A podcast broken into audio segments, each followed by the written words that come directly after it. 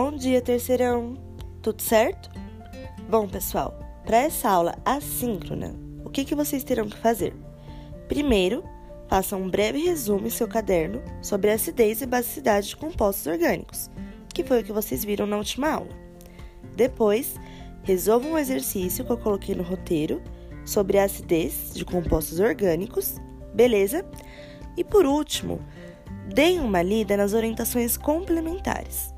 Lá tem um recado para os alunos que deixaram de enviar alguma atividade. Se você é um deles, envie as atividades que estão faltando até o dia 30 de março, sem falta. São atividades importantes e que valem nota.